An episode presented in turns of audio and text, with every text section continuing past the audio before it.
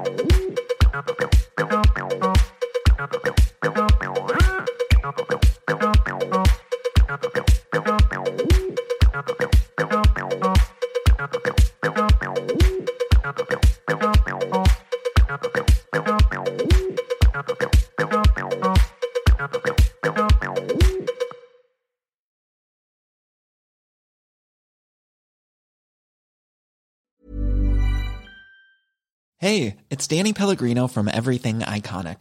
Ready to upgrade your style game without blowing your budget? Check out Quince. They've got all the good stuff shirts and polos, activewear, and fine leather goods, all at 50 to 80% less than other high end brands. And the best part? They're all about safe, ethical, and responsible manufacturing.